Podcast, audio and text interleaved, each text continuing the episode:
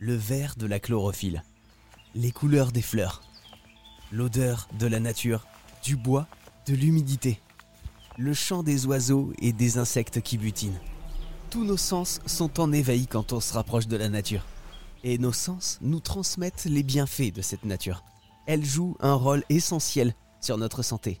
C'est désormais bien connu et reconnu par la science. Pour nous en parler, voici Jean-Marie Desfossés. Il est conférencier et auteur de formations scientifiques. Il a longuement réfléchi au pouvoir insolite de la nature, et notamment de la forêt. J'ai la, chance d'avoir suivi une formation scientifique, d'avoir cet outil-là.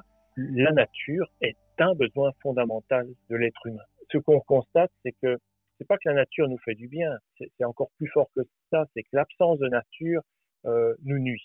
Et quand on, on repart vers la nature, qu'on s'accorde du temps pour être en contact avec elle, qu'on est en contact avec elle pour euh, nos occupations de tous les jours, les scientifiques font des mesures et constatent avec des marqueurs vraiment objectifs une amélioration du fonctionnement du corps.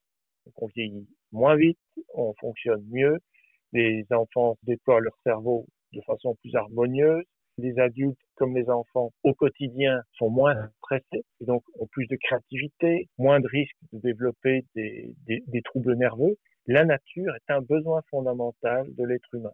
Est-ce que c'est étonnant?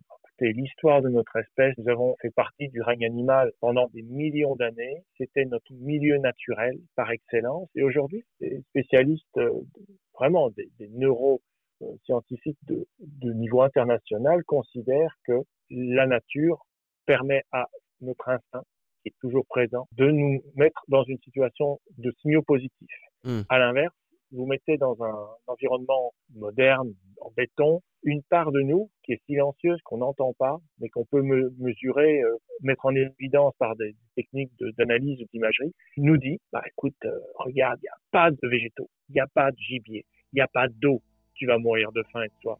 Euh, de là. Notre besoin de nature et les bienfaits insolites qu'elle nous procure viennent donc du plus profond de nos racines.